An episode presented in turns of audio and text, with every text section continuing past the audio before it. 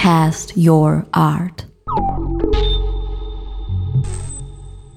The fifth edition of Vienna Fair, the International Contemporary Art Fair, will take place at the Messe Wien Expo Center from the 7th to the 10th of May. Over the last five years, the Vienna Fair has seen an extraordinary development. The successful mix of both the established and the new, national and international galleries, have given the Vienna Fair a unique and distinctive profile amongst international art shows. Cast Your Art spoke with Edek Bartz, the artistic director of Vienna Fair. One of the key players in the Viennese music scene in the 60s and the 70s, Bartz's diverse roster of accomplishments includes organizing a music forum for the pianist Freddy Gulda, which featured a performance by Pink Floyd, acting as Falco's tour manager, and founding the avant-garde festival Töne Gegentöne with Wolfgang Kos. Not only a presence behind the scenes, Bartz also had an impressive career as a singer in his own right. I worked my whole life in organizing. I didn't organize art fairs, but I did organize a lot of music events, and I was uh, touring with rock and roll bands for nearly 25 years and organizing open air concerts. So I was very much involved always in music, but in organization of music. And then after 25 years, I gave it up and I start to teach in the University of Applied Art, where I'm teaching now for over 10 years. So I had both. I had the art and the organization. I'm not collecting art, but I have a lot of art. And um, I started with art very, very young, already when I was like 15, and this was like in the mid 60s. And I was a waiter in a jazz club, and there have been always a lot of artists. This was my first art I bought because uh, many of the artists couldn't pay their bills. So then they gave me always a work instead. So this was the beginning.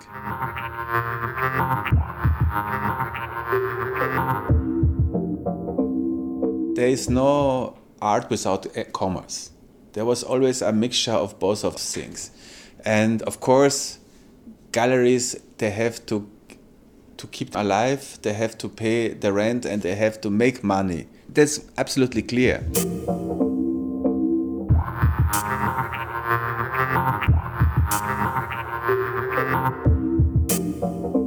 Basically, we don't know what the galleries are selling or not. But of course, for us, it's very important that they are selling because we know every gallery who really sells in Vienna means they're coming next year back. You know, every gallery who doesn't sell say, okay, that's not important for me because it's a market thing. That's the big difference to an exhibition.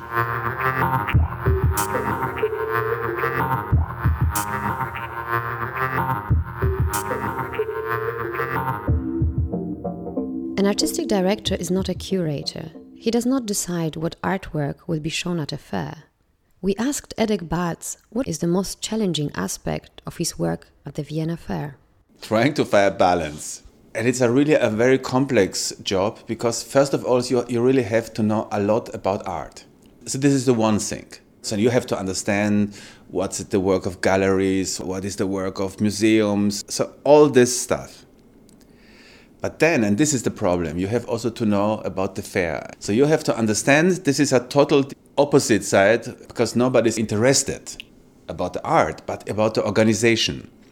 So you have to understand how you set up a fair. So I'm not setting up the fair, but I have to talk to the people. So I have to make clear uh, why they want this, yeah, which is maybe sometimes not clear for a worker who works for the fair.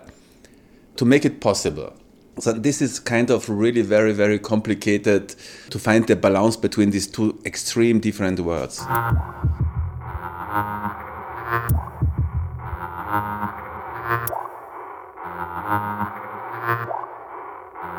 Our work is also to bring the collectors to the city, to bring the curators to the city, to bring the museums directors to the city, because selling work is one thing, which is very important, but also the communication is another thing.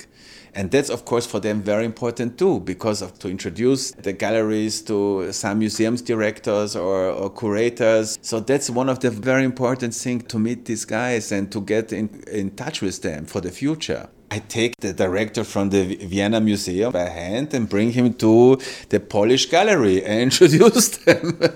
That's why we're doing parties and, and events. It sounds, of course, like uh, this would be a big entertainment circus, which is not because one of the things is why we're doing this to give the possibility to the people to meet each other. And of course, during an event or party or whatever, it's the best possibility to introduce the people. So that's like one of the important parts to be on this kind of events and try to introduce all the galleries from east to the west and from west to, so to, to all this cross networking. Actually, this was only one of the response I always got after the fair that the special, the Eastern galleries brought me that this was for them really, really important to, to meet the people and to get in touch with them. So this is also what I'm always trying, you know, to get them introduced to all important people in the in our business, and I think that's for them really, really interesting.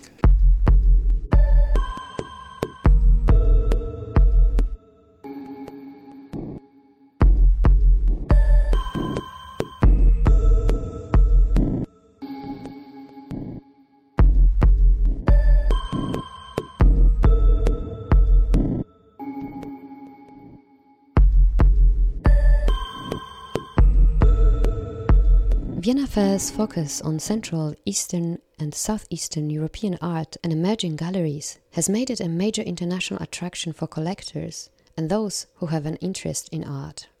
So, we're really trying very hard to get all the new galleries uh, which developing and starting now to Vienna. Polish galleries are really fast. Yeah, so the young Polish art scene is very active, and every week is a new gallery opening in, in Poland. Yeah, in Posen, in, in Warsaw, everywhere. But you see, like in Czech Republic, there are very few. It not really happened so much there. I don't know the reason. I'm always wondering why. Or you like Croatia, in Zagreb, you know, there's so much young people and they are very interested on art. But they don't open galleries galleries and art fairs are always like you go and then you see what's happening in these places. So I think this is one of the really most important things to really to try to focus on something and to have a big presentation of a special field. Yeah? And in this case, we have the, the CEE countries, and for them it's really important to come to Vienna and to present maybe the first time the artists and the galleries and also a lot of people coming to Vienna because they're interested to see what's happening in these countries. Yeah, and I think Vienna Fair is the only one where you really can see like 25 to 30 Eastern European galleries.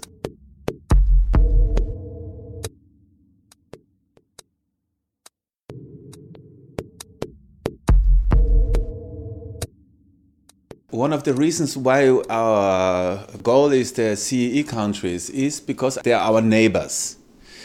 But also, one of the really important points is that in Vienna, there always have been a, a lot of institutions who have been interested in Eastern European art, but in a time where nobody was interested, like Generali Foundation, also Erste Bank, or so many other, uh, always collected you have this huge and very important collection of Eastern European art from the 50s. So that means there was always already from the institutions exchange of ideas and exchange of artists. And I think this was one of the reasons why Eastern European art was always in Vienna presented before already have been in other countries and still is. And this was also like the difference to Germany. Berlin has thousands of artists and a lot of artists lives there also from Eastern Europe but they never have managed to really open the market for Eastern countries, which is very strange for me. Why?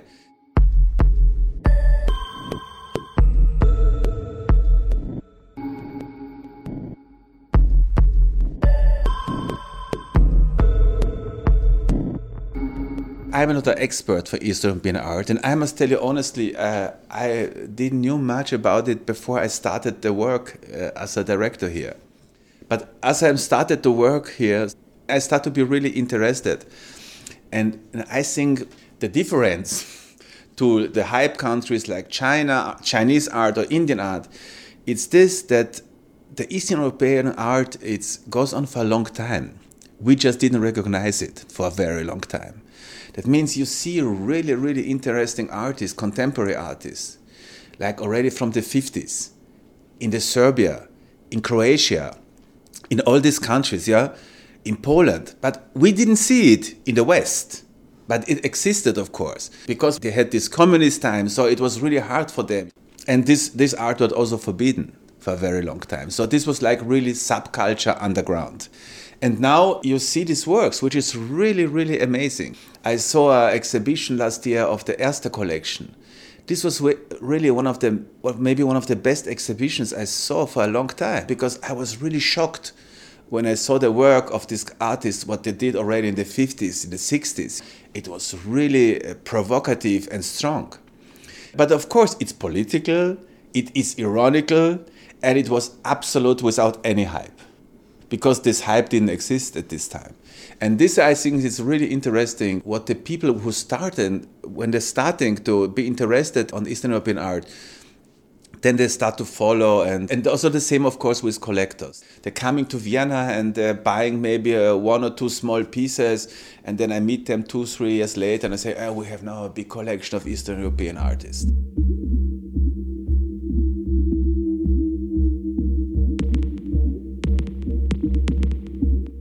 This year, out of 250 galleries that were interested in participating in Vienna Fair, 120 were chosen by an international committee of gallerists, curators, and museum directors, such as Simon Rees, the director of the Contemporary Art Museum in Vilnius, Tony Wilkinson from Wilkinson Gallery in London, or Ms. Blümel from the Zurich based gallery La Longue.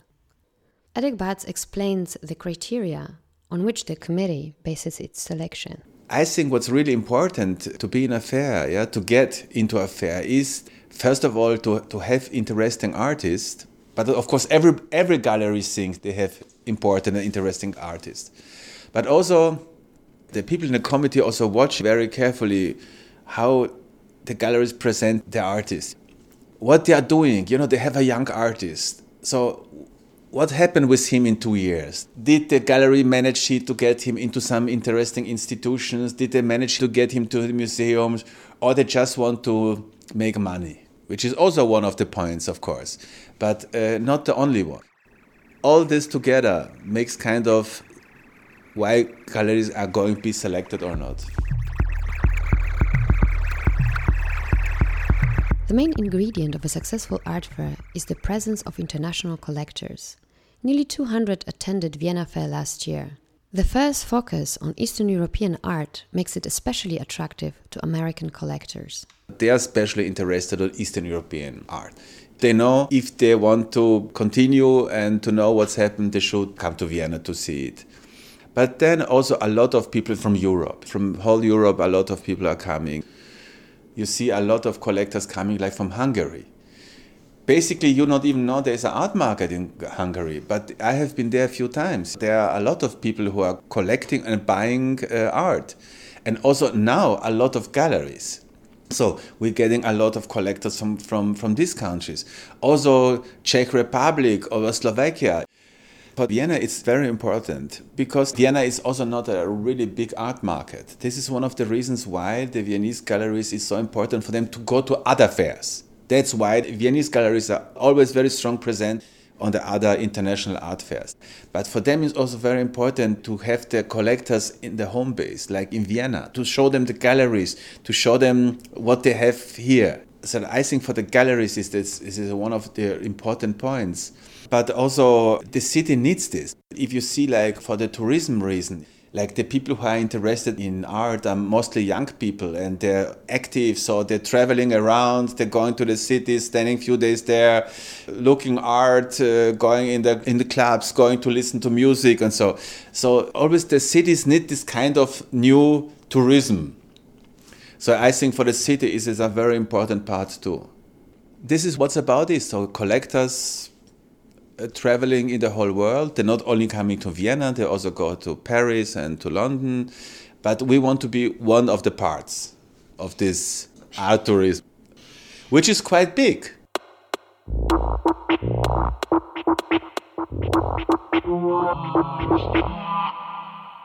A fair is not just a place for selling art or meeting important people in the art world. It is also a place to exchange ideas and take part in expert discussions. The Vienna Fair program is rounded off by a broad range of public discussions, talks, and presentations, all of which are open to every visitor at the show. Now, this year we have a lot to offer. First of all, we have on the fair every day two to three panel discussions. Always about art, art market, art future. I mean, there's always a lot of things to discuss. But are a lot of very interesting um, curators coming for these panels. And then, of course, we have, like always, um, a lot of cooperation with the institutions. So we have a lot of collaboration with museums. They're showing special things which normally it's not available for the public.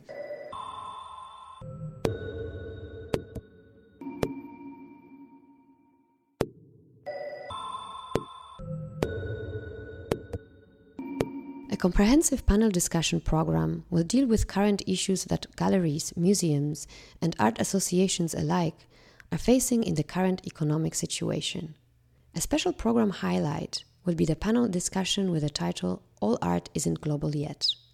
The New York Times art critic Michael Kimmelman, together with Russian curator Victor Misiano and Iwona Blazwick, director of Whitechapel Art Gallery in London, we'll take a look at the relevance of still existing regional trends in a seemingly globalized art.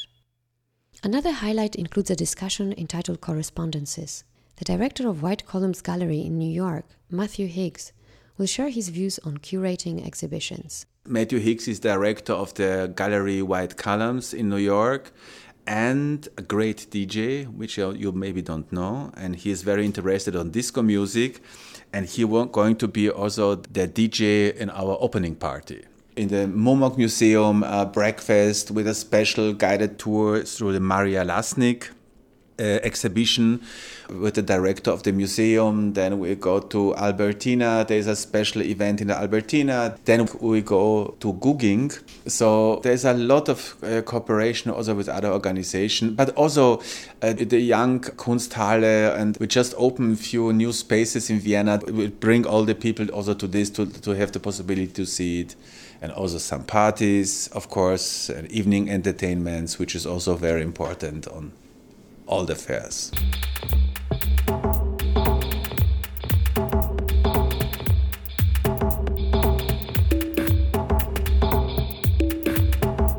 This was an interview with Edek Bartz, the artistic director of Vienna Fair.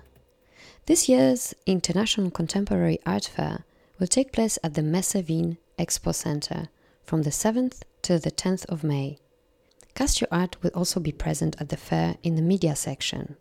We look forward to seeing you there. The music for this podcast was taken from Crystalline by Oliver Macleod, as well as from the album 40 Below by L'Ascenseur.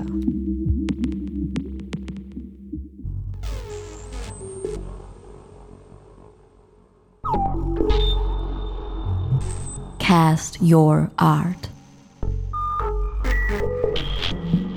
www.castyourart.com